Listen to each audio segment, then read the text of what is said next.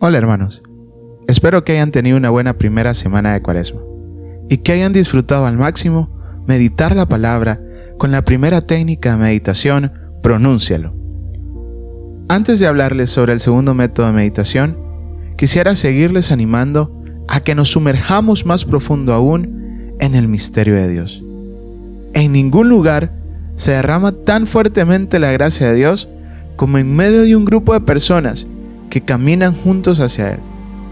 No le permitamos al Señor que se vaya sin habernos bendecido, sin habernos hablado, sin habernos transformado.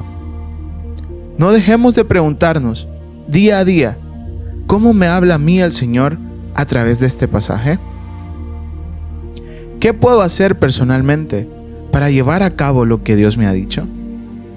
Porque en nada quedamos con un bonito tiempo de meditación si esto no nos lleva a la acción. No se contenten solo con escuchar la palabra, pues así se engañan ustedes mismos. Llévenla a la práctica, dice en Santiago 1.22. Por esa misma razón, no dejemos de buscar tomar acción sobre lo que Dios nos ha dicho. En esta segunda semana de la cuaresma, estaremos utilizando otro método de meditación. Este método se llama Imagínalo este método funciona de mejor manera cuando estás leyendo un pasaje narrativo, una historia o una parábola. Algo que puede funcionarnos mucho es imaginar las escenas de las diferentes películas cristianas que hemos visto. En especial, yo vi una serie que se llama The Chosen. Te la recomiendo para que la descargues ya sea en el Android o en tu Apple. El método Imagínalo propone lo siguiente. Trata de imaginar la escena bíblica en tu mente. Trata de verte a ti mismo como uno de los participantes activos del pasaje. Pregúntate a ti mismo, ¿cómo me sentiría si yo estuviera involucrado en esta situación? ¿Qué diría? ¿Qué haría? Luego trata de verte como un personaje diferente y hazte las mismas preguntas. Así puedes repasar cuántos personajes sean necesarios para ti. Luego pregúntate, ¿con quién de la historia me identifico más? ¿Y cómo se puede aplicar su situación a mi vida presente? ¿Qué está tratando de decirme el Señor? ¿Qué quiere Dios que haga al respecto? Luego toma algunos minutos para poder escribir todo lo que has pensado, tus observaciones, preguntas y los pasos que debes dar hacia la acción. Cuando tú comienzas a poner en práctica este método de meditación, ese tipo de pasajes cobran vida en tu interior y comienzas a ver y experimentar las escrituras bajo una luz totalmente nueva. Aunque el método se aplica mejor a historias o pasajes narrativos, cuando el pasaje consta de versículos en los que solamente se nos transmite un mensaje, sirve de mucho imaginar que el Señor Jesús nos está dirigiendo esas palabras a nosotros. O sirve imaginar que somos una de las personas que estaban ahí en ese momento. Alguien de la multitud, alguno de los discípulos. Por ejemplo, si meditáramos solamente el versículo 7 del capítulo 8 de Juan, en el que leemos, Jesús se incorporó y les dijo, aquel de ustedes que esté libre de pecado, que tire la primera piedra. A primera vista, no hay una escena, no hay personajes, solo está lo que dijo Jesucristo. En este caso, sirve mucho imaginar a Jesucristo viéndonos fijamente a los ojos y diciéndonos eso a nosotros. O sirve imaginarnos que nosotros somos a quienes Jesucristo está defendiendo y experimentamos la protección de Dios. Siempre es bueno que tomemos en consideración los tres pasos que se proponen para este tipo de meditación. Vamos a tomar el pasaje de Marcos 2, capítulo 2, versículos del 1 al 12. Recordemos, hermanos y hermanas, que cada método de meditación es diferente por lo tanto, en este método no leeremos tan lentamente como en el método pronúncialo, sino que leeremos con una pausa adecuada tratando de imaginarnos lo que vamos leyendo. Evangelio según San Marcos 2 del 1 al 12.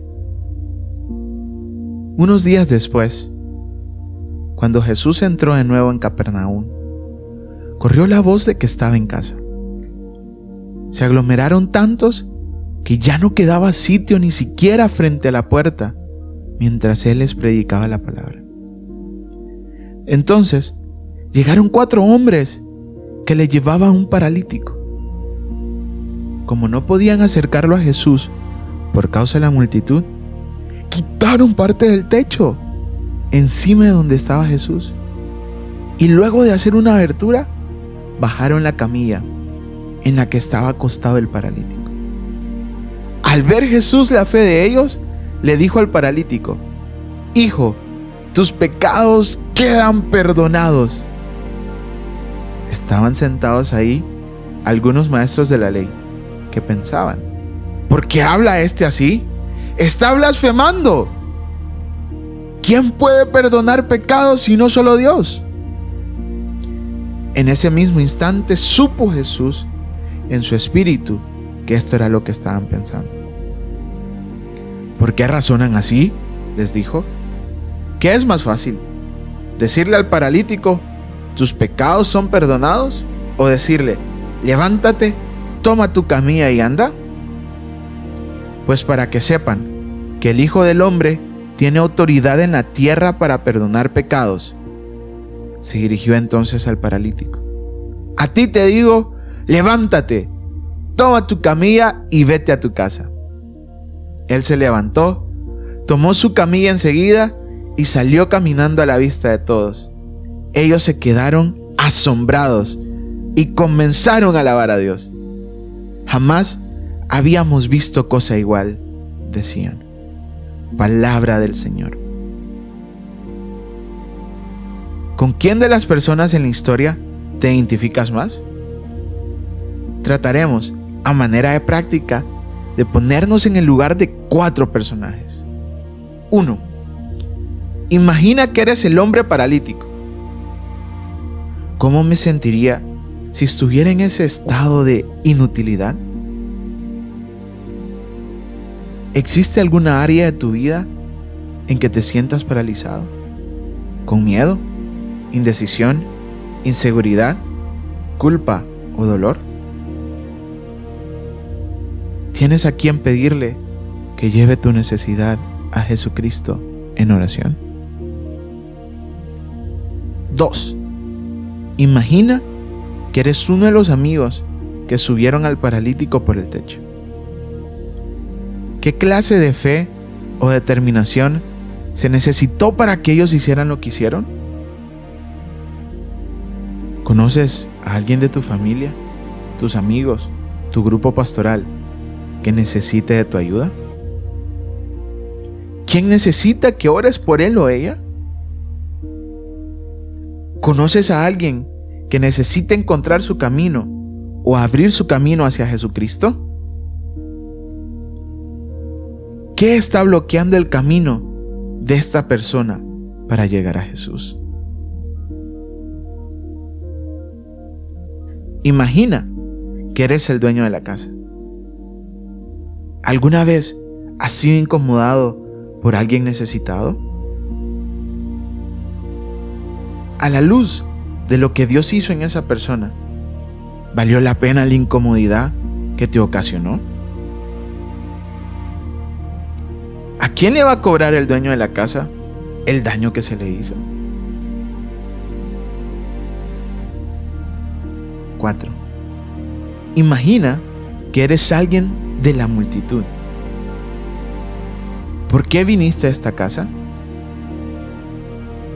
¿Qué opinión tienes del hombre que acaban de bajar por el techo o de sus amigos? ¿Qué has visto que haga Jesús en la vida de otras personas y cómo ha fortalecido esto tu fe? Seguramente, ahora el pasaje bíblico tomará un sentido diferente para ti. Al ponerte en el lugar de cuatro diferentes personas, has sacado el jugo de lo que el pasaje contiene. Este es el método que vamos a utilizar desde el domingo 28 de febrero hasta el sábado 6 de marzo, segunda semana de Cuaresma. Seguiremos enviando el Evangelio diario completo, una imagen con los que las preguntas te ayuden a meditar y dos preguntas de tarea personal.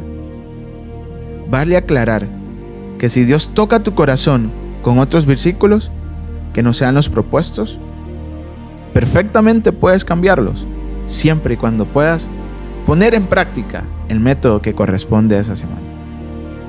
Que Dios siga guiándonos en esta cuaresma, caminando por el desierto de la mano del Maestro.